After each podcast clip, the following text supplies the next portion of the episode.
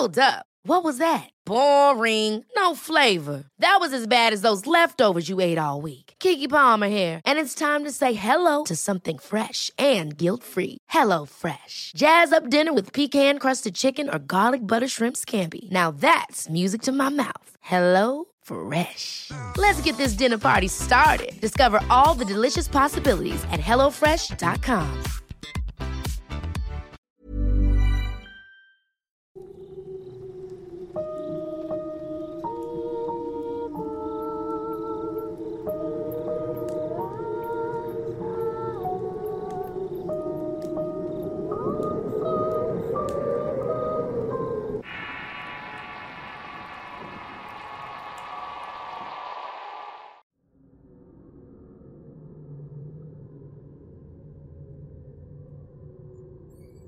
Estamos a unos días de terminar el año, y antes de continuar, quisiera extenderles mis más sinceros agradecimientos por haberme acompañado en esta sección del canal de Relatos de Horror. De la misma forma agradecer el que se suscriban y activen las alertas para escuchar los relatos escritos de un servidor, narrados en el estilo único de Luis Ávila, voz líder de este canal. Su servidor Eduardo Liñán les extiende una felicitación y mis mejores deseos para todos ustedes. Que logren sus sueños puntualmente y alcancen todo aquello que han soñado. La fe en ustedes mismos y el trabajo duro logrará que se realicen sus más anhelados deseos. No me queda más que desearles un feliz año 2022 con salud, trabajo y amor para ustedes y sus familias. Sin más que agregar, continuamos.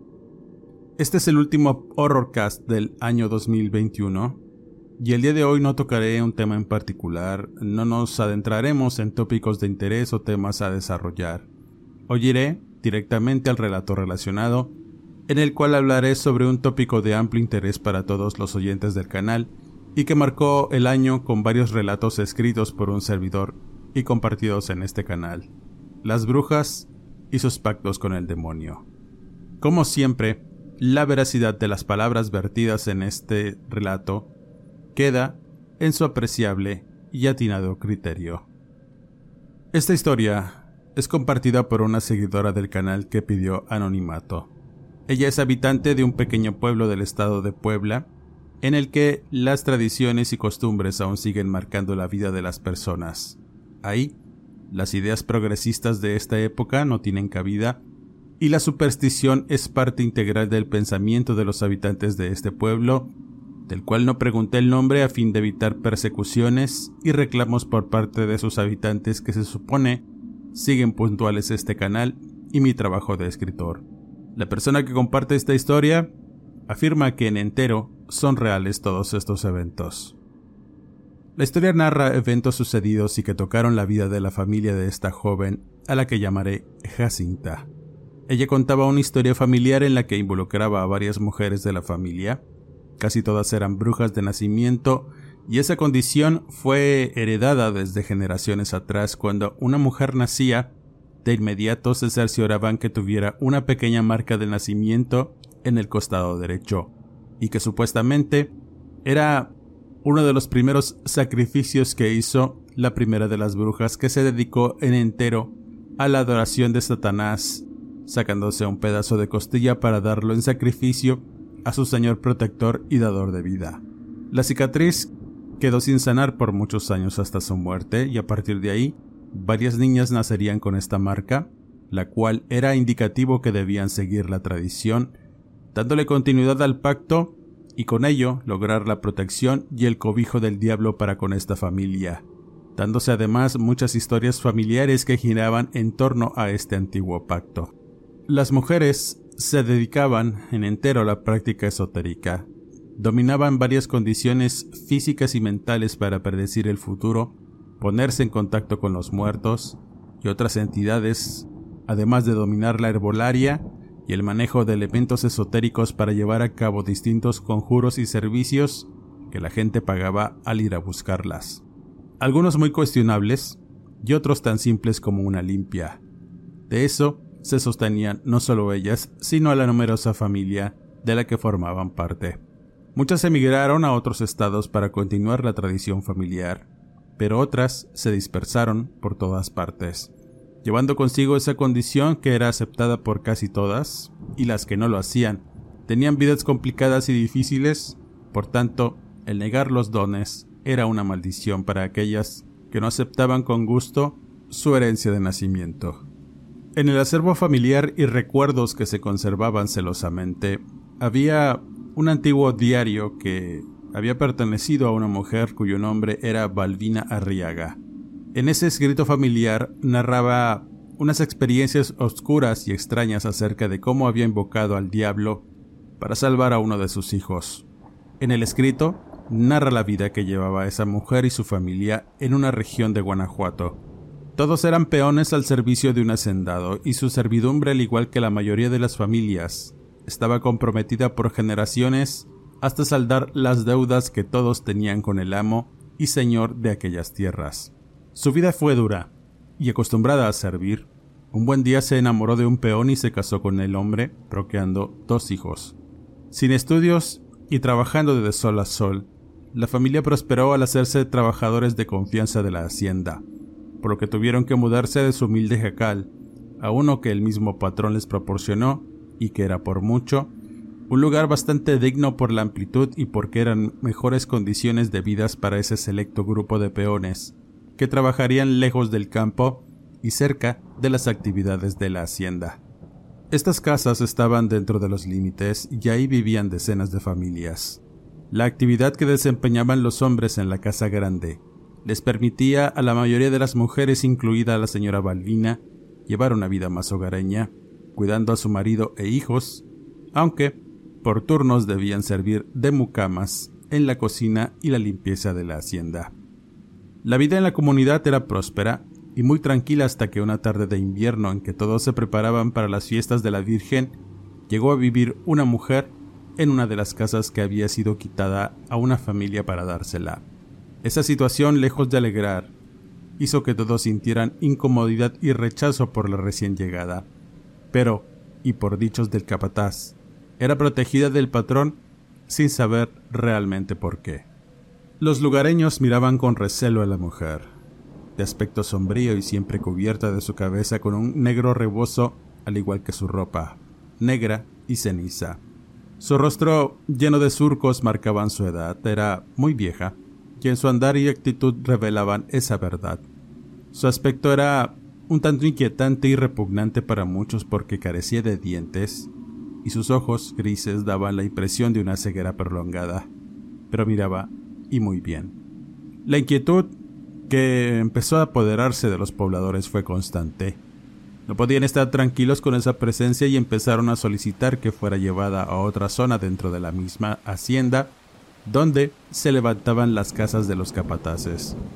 Pero el amo tajante les ordenó cesar con esa campaña de protesta y negó toda petición Además los hizo responsables de la seguridad de la mujer de la tercera edad, cosa que no agradó a nadie, y menos a las mujeres que tenían que convivir con ella.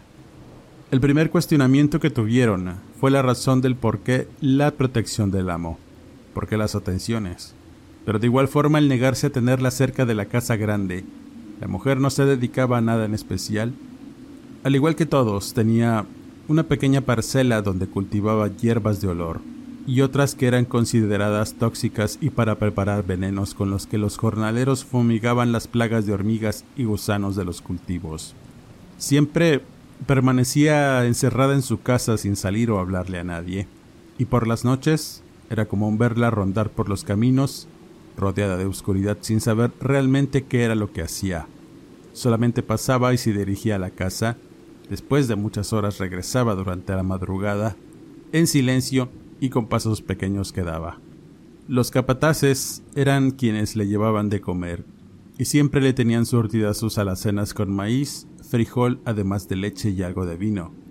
Nadie se explicaba por qué esa mujer era tan especial, hasta que finalmente la señora Balbina lo descubriría por casualidad, durante unos festejos que tuvo el patrón con unos amigos extranjeros. La servidumbre debía atender a los invitados en una fiesta numerosa. La comida debía servirse ahí mismo. Los peones eran los encargados de servir, llevar y traer para agradar a los comensales e invitados. Al término de la fiesta, debían recoger todo y limpiar antes de que llegara el día, y esa tarea debía ser realizada por un grupo de mujeres, incluida la señora Balbina. Después de recoger muchas cosas de la fiesta, la señora se dispuso a acomodar distintos utensilios en la cocina de humo con la que contaba la hacienda. Ahí trabajaban varias mujeres en ese momento, pero debido a la presión, la señora olvidó una caja de platos por lo que tuvo que ir por ellos y durante el trayecto tenía que pasar por unos largos pasillos que rodeaban los cuartos. En especial, un galerón donde el amo hacía reuniones especiales con sus socios. Al pasar, se dio cuenta de algo extraño. Había luces encendidas, destellos y unas breves voces que parecían provenir de este sitio. Sigilosamente se acercó solo para darse cuenta que se llevaba a cabo una extraña reunión, que en principio le pareció pavorosa. Al mirar mejor, se dio cuenta que se trataba de una especie de rito en la que el señor estaba en medio de un contingente de personas, leyendo frases de algún libro mientras aquella extraña vecina que había llegado a la comunidad embadornaba algo a un hombre e invitado de la fiesta. Sin querer proponérselo, la señora Balbina descubrió un adoratorio del diablo y aquella mujer extraña. Se trataba ni más ni menos que de una bruja. Por eso, las atenciones y por eso el hermetismo en revelar su identidad. Las cosas extrañas y horribles que tenían y estaban sucediendo en ese lugar sorprendieron a la señora Balbina. La oscuridad que era iluminada por decenas de veladoras le mostró una imagen inquietante de esa reunión, en donde de un momento a otro se imaginaba que iba a aparecer el diablo por entre las cortinas, o lo vería surgir entre la oscuridad que rodeaba a aquellos hombres. Esa mujer extraña estaba extasiada y repetía las frases una y otra vez, llamando a su señor para que se presentara en la reunión. El espanto que se apoderó de la señora Balbina la hizo caminar lento hacia atrás para alejarse de la escena y su corazón estaba hecho un nudo, al igual que sus entrañas. Muchos sentimientos se apoderaron de ella. No sabía qué hacer con ese conocimiento que había adquirido, pero tenía que decirle a la gente para evitar tragedias. No obstante, la protección del patrón hacia esa mujer no iba a cesar, por lo que el decir algo de lo que vio significaría la ruina no solo para la comunidad, sino de su propia familia. Así que tuvo que guardar silencio y tratar de evitar cualquier encuentro con la bruja. Pero las cosas no le resultarían tan fáciles. A partir de ahí, cada noche tuvo que regresar a la casa para trabajar y atender a los invitados del señor cuando sabía que tenía reuniones. Su corazón temblaba y sus nervios la mantenían en alerta todo el tiempo porque escuchaba los sonidos, bramidos y gritos escalofriantes que parecían provenir de ese lugar. Imaginando que algo horrible estaba pasando ahí, los demás empleados solamente se quedaban sentados y atentos a cualquier orden que recibieran. También vivían en el caos y en el horror, pero no podían decir nada. Debían callar y guardar el secreto celosamente de los demás, porque de ningún modo podían mencionar el hábito de su amo, las reuniones y la identidad de la mujer a riesgo de ser colgados o que su lengua fuera cortada. Así era como los mantenían en silencio y así era como a través del horror tenían que esperar sentados en sus sillas, bien atento y escuchando los horrores que parecían no terminar. La señora Balbina venciendo un poco el temor, se acercaba curiosa a mirar un poco más de cerca aquellas reuniones, dándose cuenta que en realidad esa sociedad que tenía con aquellas personas, al hacer los rituales satánicos, parecían no tener fin. Sobre todo aquella bruja que parecía en realidad dominar toda la escena con sus prácticas y conocimientos. Era una bruja antigua que dominaba muchas artes, las prehispánicas, y de otras que eran en entero desconocidas por Balbina. Otra de las cosas que notó es que la mayoría de las personas que visitaban al patrón eran sus amigos y al igual que él, eran extranjeros venidos de Europa y todos creían en lo mismo. Tenían esa especie de culto pagano y adoratorio de figuras raras y desconocidas, pero una en particular le recordaba al diablo, un ser negro de largos cuernos y cabeza de chivo que dominaba el culto, y aunque las personas que hacían esto lo intentaban ocultar, eran evidentes los gritos, las manifestaciones de lo sobrenatural y ese ambiente hostil que se sentía por toda la casa. Hey, folks, I'm Mark Marin from the WTF Podcast, and this episode is brought to you by Kleenex Ultra Soft Tissues, your ally to help tackle your allergy symptoms this season. I love the change of seasons, but nobody loves pollen and all those other things floating in the air that make you sneeze during this nice weather. Kleenex Ultra Soft Tissues are hypoallergenic and allergist approved, so fight back against watery eyes and runny noses without worrying about irritating your skin. For this allergy season, grab Kleenex and face allergies head on. Hey, I'm Ryan Reynolds. At Mint Mobile, we like to do the opposite of what Big Wireless does. They charge you a lot, we charge you a little. So naturally, when they announced they'd be raising their prices due to inflation, we decided to deflate our prices due to not hating you. That's right. We're cutting the price of Mint Unlimited from $30 a month to just $15 a month. Give it a try at mintmobile.com slash switch. $45 upfront for three months plus taxes and fees. Promote for new customers for limited time. Unlimited more than 40 gigabytes per month. Slows. Full terms at mintmobile.com. La primavera está aquí. Así que es el mejor momento para sacar lo viejo de la rutina y vivir nuevas experiencias. Entre ellas nuestros estrenos de terror. Y hasta una nueva manera de obtener dinero con tus compras gracias a iBota. iBota es una app que puedes descargar totalmente gratis y que te da la mayor cantidad de dinero en efectivo en cientos de artículos y marcas. No solo en las botanas que disfrutas mientras nos escuchas. Olvídate de otras apps que son igual que brujos charlatanes y solamente te dan puntos fantasmas.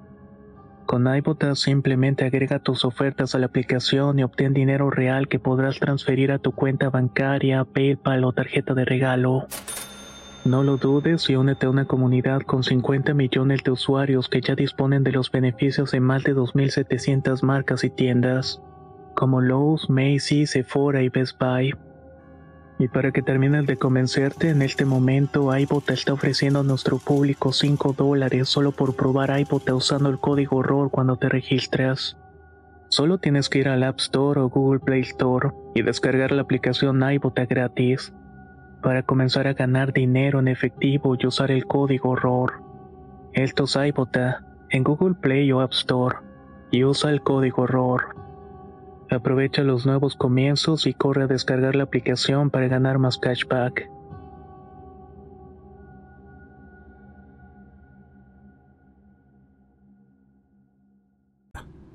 El vivir con el miedo era algo muy común para los peones y la servidumbre. Las noticias sobre el culto y la identidad de la mujer empezaron a circular rápidamente en la comunidad y más allá de los muros de la hacienda. Una especie de psicosis colectiva empezó a congregar a la gente en las noches para determinar qué se iba a hacer con la presencia de la llamada bruja mestiza, nombre que le habían puesto los pobladores en su mayoría compuestos de indígenas de distintas etnias, que le tenían cierto respeto a esa clase de personas que no eran bien vistas por la comunidad. Cuando sabían de alguna bruja o nahual, era común que lo respetaran y le temieran por sus alcances y conocimientos, pero los dejaban vivir en paz y no se entrometían. Debido al temor y los rumores, empezaron a mostrar su repudio que llegó a oídos del patrón, que de inmediato y con ayuda de los capataces, empezó a silenciar a los que provocaban descontento y levantamientos a modo de protesta, para que se fuera la bruja de la comunidad. Y fue uno de esos alborotadores los que sufriría las consecuencias de alentar a la gente y provocar el enojo del patrón. Cierta mañana, aquel instigador amaneció colgado de la rama de un árbol, con los intestinos de fuera y un claro mensaje clavado en el pecho, en el que manifestaba que a pesar de los esfuerzos, el mal iba a prevalecer. Eso provocó el terror en todos, pero a la vez los mantuvo silenciados. Para Balbina las cosas no eran mejor. Ella, en particular, fue testigo y sufrió muchas de las manifestaciones sobrenaturales que tenían lugar en las reuniones satánicas que se llevaban a cabo en la casa grande. De algún modo, se acercaba para espiar y darse cuenta de todas las cosas que hacían, algunas aberrantes y otras que eran verdaderos actos lascivos que provocaban la repugnancia de la señora, y a dichos de ella, una de esas noches fue testigo de un evento que cambiaría no solo su vida, sino la de todas sus generaciones. Mientras hacían labores de limpieza, La señora Balbina rogaba porque terminara su turno y poder regresar a su casa para atender a su familia. Pero repentinamente llegaron unas personas que eran amistades del amo. Eran un grupo de extranjeros que hablaban un idioma que no comprendió, pero el patrón los recibió presuroso y con ellos llevaban a un joven que se miraba muy grave. Por breves segundos pudo observar que estaba en muy mal estado de salud. Delgado hasta los huesos y su piel blanca revelaba venas azuladas que la inquietaron. El joven estaba enfermo de algo grave. Respiraba con dificultad y unos peones lo condujeron hasta la galera de las reuniones, donde el patrón de inmediato mandó por la vieja bruja de la comunidad, minutos después llegó con una bolsa de Ixle donde llevaba varios elementos que empezó a sacar y colocar alrededor del cuerpo maltrecho del enfermo. Balbina asistió a la mujer en todo momento por orden del patrón, pero no quería hacerlo y solo se limitaba a atender los requerimientos de la vieja. Hierbas, infusiones, agua caliente, mantas entre otras cosas debían ser llevadas y luego de decir algunas frases comentando que el joven no iba a sobrevivir. Necesitaba un intercambio de alma y por eso se debía hacer un sacrificio y un encantamiento muy poderoso para alimentar a la deidad que adoraban los señores, de tal suerte que esa misma noche se iba a realizar, y aunque el éxito de la salud del muchacho no estaba garantizado, el padre exigió y estaba dispuesto a hacer y pagar lo necesario para llevarlo a cabo, pero en un tono burlón. La vieja bruja le dijo que no había dinero que pudiera comprar la salud, solamente con el sacrificio del alma era posible que pudiera sanar al muchacho, el cual tenía una enfermedad muy avanzada y desconocida para la época. A pesar de ello, no había cosa que aquel demonio no pudiera sanar, y así lo hicieron. Balbina cambiaría su destino al estar irremediablemente asistiendo en todo momento a la bruja, pues fue testigo de muchas cosas que nunca en su vida hubiera imaginado que se podían hacer o invocar. Esa noche al encender las decenas de veladoras, se dio cuenta que el ambiente que dominaba la galera era bastante tenso. Las personas que estaban reunidas en ese sitio estaban dispuestas en torno al joven, el cual estaba en medio del lugar acostado boca arriba y siendo atendido por la señora. Todos tenían rostros preocupados y en especial el patrón, que deseaba la pronta recuperación del joven, pues era hijo de uno de los mejores amigos y socios según refería la señora Balbina de tal suerte que todos empezaron una especie de cántico y rezo para llamar a su deidad protectora.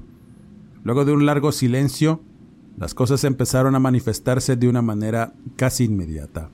Y aunque no se podía ver nada en realidad, era evidente que aquella presencia maligna estaba en ese sitio, dominando la escena y mostrándose a través de la figura negra del demonio que estaba dispuesto en ese lugar.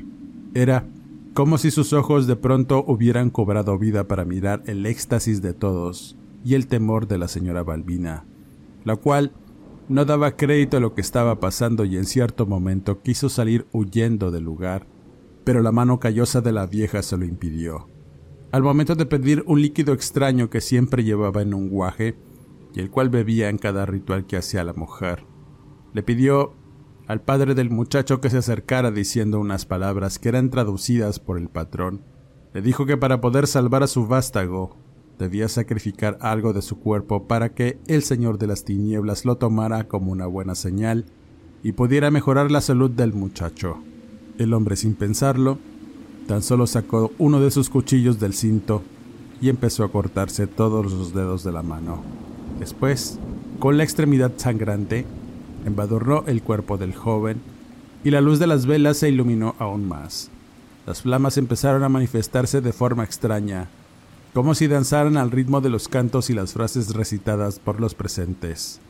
La señora Balbina, en un intento por no desfallecer, miró con asombro cómo el joven abría los ojos y el color comenzó a volver a él poco a poco. Su piel, de ser blanca, comenzó a recuperar el color muy lento, hasta que finalmente el joven se incorporó para caminar con su propio pie, haciendo que todos se hincaran y levantaran las manos al cielo como agradeciendo el milagro de la vida, una que no había provenido de Dios ni el Santísimo, sino de algo siniestro y obscuro, el cual empezó a respetar la señora Balbina. Después de esa reunión extraña, la señora ya no volvió a ser la misma. Tenía temor, pero le pesaba formar parte de eso que era aberrante para ella. Los vecinos comenzaron a rechazarla porque pensaban que también formaban parte de esos cultos, poniendo en riesgo no solo la integridad de ella, sino la de su familia. Toda su comunidad comenzó a evitarlos y rechazarlos. Balbina intuía que si rechazaba cualquier acercamiento con esa secta, pero sobre todo con la vieja bruja, iba a tener consecuencias nefastas. Ya estaba hasta el cuello de problemas y estaba bastante involucrada en las costumbres paganas del patrón. A pesar de ello, logró percatarse que el joven que había llegado casi muerto se fue de la hacienda montado en un caballo, y era un milagro, uno siniestro y eso le provocaba un conflicto a la mujer. Cierta tarde que tendía su casa, limpiaba su descuidada parcela y de pronto comenzó a escuchar los gritos frenéticos de uno de sus hijos, así como de su marido. Traían a cuestas al más pequeño, porque había tenido un accidente en una de las norias de la hacienda. Debido a un mal paso, cayó en una cisterna donde las aspas del molino atraparon la mitad de su cuerpo, quebrándole los huesos y poniéndolo en riesgo de perder la vida por sus heridas. Fue un momento de mucha desesperación. El joven a cada segundo se iba quedando sin esperanza y no había un solo médico que pudiera ayudarlo. La gravedad de sus heridas colocó al joven con los minutos contados. Así que, y en un acto desesperado, la señora Balbina sale de su casa para correr a la de la vieja bruja, con la esperanza de encontrarla y al entrar en su casa, se dio cuenta de lo pavoroso que era el interior. Obscuridad, un olor a humo que molestaba y varias figuras horribles que adornaban las paredes, mostrando además que ahí también se practicaba el culto al maligno. La bruja estaba cultivando sus hierbas en la parte trasera de su casa. al mirar la angustia de Balbina, dejó lo que estaba haciendo y preguntó qué sucedía, revelándole el accidente de su hijo, y con desesperación le pidió que intentara salvarlo. Así que de inmediato se trasladó a la casa de la señora Balbina y al ver al muchacho, le dijo que no tenía remedio, que iba a morir irremediablemente y antes de que se fuera, Balbina se interpuso en su camino, le suplicó que la ayudara como ella sabía, pues estaba dispuesta a hacer lo necesario para que su hijo viviera. La bruja mirándola a los ojos con mucha seriedad, le preguntó si estaba dispuesta a hacer lo que fuera necesario. La señora sin dudar afirmó que al ver la seguridad en sus palabras, la vieja bruja ordenó que llevaran al moribundo a su jacal. La gente comenzó a reunirse en torno a la casa de la bruja, al escuchar los gritos y ruidos escalofriantes que provenían del interior. Eran unos gritos mezclados con voces que retumbaban y hacían a la gente exclamar de angustia y miedo. Los lugareños de inmediato empezaron a encender antorchas con la intención de quemar la casa, en tanto Balbina miraba cómo la vieja bruja hacía sus encantamientos y rituales. Recitando frases en otro idioma, el joven estaba tendido escupiendo sangre y respirando con dificultad tanto su esposo como su hijo se habían quedado fuera de la casa para apaciguar la turba que estaba enardecida por tan tremendos actos profanos y blasfemos que tenían lugar.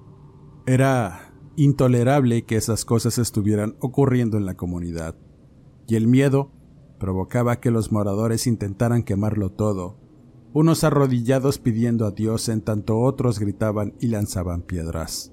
Ese momento caótico tuvo su punto álgido cuando la bruja finalmente hace la invocación final y le dice a Balbina que tenía que sacrificar algo de su cuerpo. El Señor de las Tinieblas estaba ahí y requería un sacrificio. Entonces le da un cuchillo y al preguntarle qué era lo que debía cortarse, la bruja le dijo que mirara bien adentro de su conciencia y sopesara lo que valía su hijo para ella y a partir de ahí debía arrancarse un pedazo de lo que más le importara. En un acto inconcebible, la señora se clava el cuchillo por un costado a la altura del corazón, y en medio de gritos de dolor empieza a cortar un pedazo de costilla, piel y carne que cayó al piso, haciéndola sangrar y agachándose para tomar el pedazo que se había cortado, se lo entregó a la mujer. En tanto lo echaba a un fogón que tenía enfrente, y la llamarada que hizo fue tan grande que se pudo ver al exterior. En breves segundos una de las negras figuras que tenía en la pared empezó a moverse lento, y Balbina lo describía como un ser humano con cabeza de chivo y cuernos muy largos que miraba con detenimiento la escena con unos ojos blancos y saltones, que daban cuenta del pacto que se había celebrado en ese lugar. La vieja bruja le dijo que a partir de ese momento estaba en deuda y que debía continuar cada año con un ritual en agradecimiento a la deidad. Ahora era su patrono, y todas sus generaciones iban a tener la deuda con el Señor de las Tinieblas.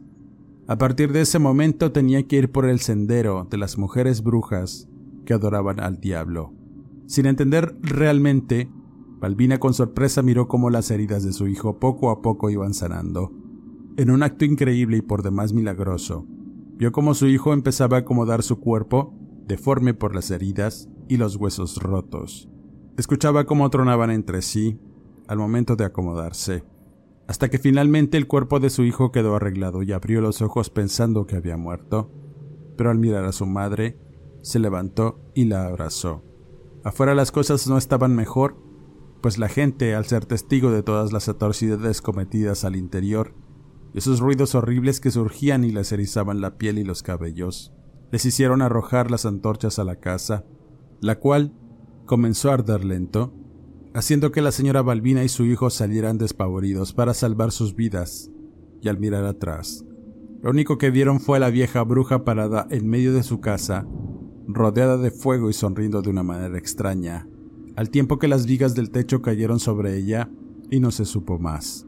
La familia tuvo que huir del lugar para evitar ser linchada, y a partir de ahí empezó a tejerse la leyenda familiar de la señora Balbina, la cual vendió su alma al diablo para salvar la de su hijo. No se sabe mucho después de estos eventos.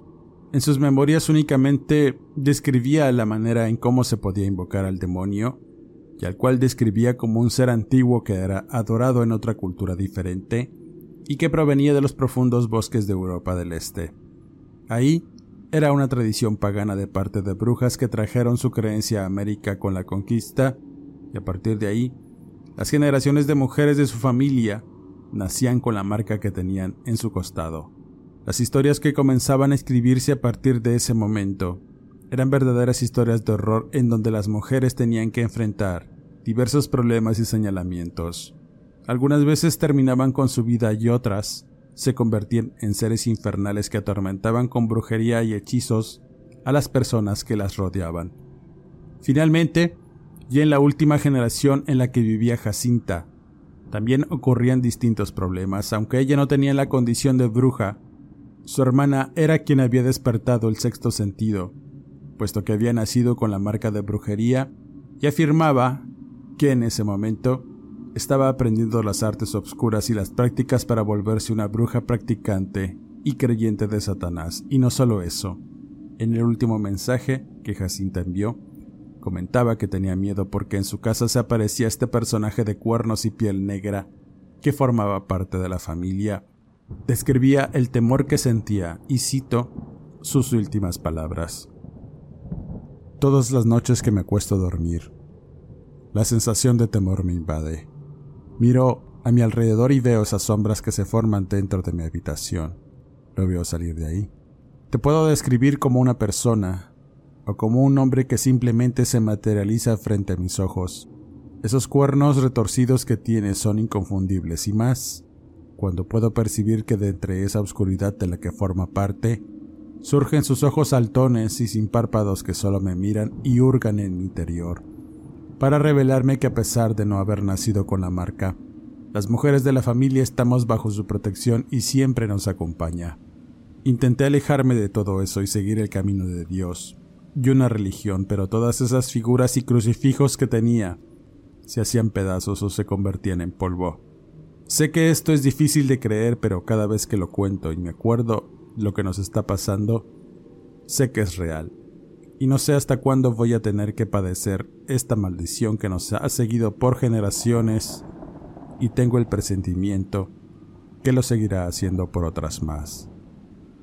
Con esta historia cierro este último podcast del año 2021, agradeciendo como siempre que nos hayan acompañado a lo largo de este tiempo y deseándoles lo mejor para todos ustedes. Les deseo un feliz año nuevo 2022 sigan apoyando las secciones que forman parte del canal, el cual es para todos ustedes. Mi nombre es Eduardo Liñán, escritor de horror. Les mando un abrazo y mis mejores deseos, y sin más que agregar, no me despido y nos escuchamos en el siguiente podcast.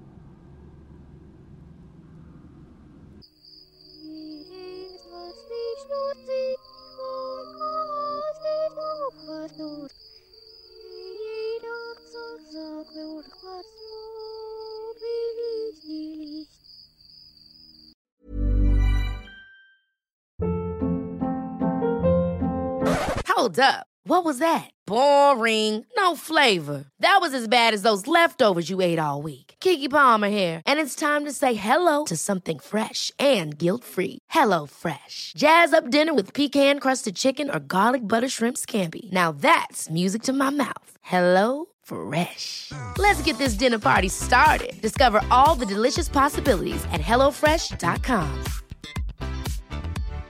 If you're looking for plump lips that last, you need to know about Juvederm lip fillers. With Juvederm Volbella XC and Juvederm Ultra XC, your lip look, whether it's subtle or bold, can last up to one full year with optimal treatment and no additional maintenance. Find a licensed specialist and see if it's right for you at juvederm.com today. That's J U V E D E R M.com. Add fullness to lips in adults over 21 with Juvederm Volbella XC or Juvederm Ultra XC. Do not use if you have severe allergies or a history of severe allergic reactions, or if you're allergic to lidocaine or the proteins used in Juvederm. Tell your doctor if you have a history of scarring or taking medicines that decrease the body's immune response or that can prolong bleeding. Common side effects include injection site redness, swelling, pain, tenderness, firmness, lumps, bumps, bruising, discoloration, or itching. As with all fillers, there's a rare risk of unintentional injection into a blood vessel, which can cause vision abnormalities, blindness, stroke, temporary scabs, or scarring. For full important safety information, visit juvederm.com.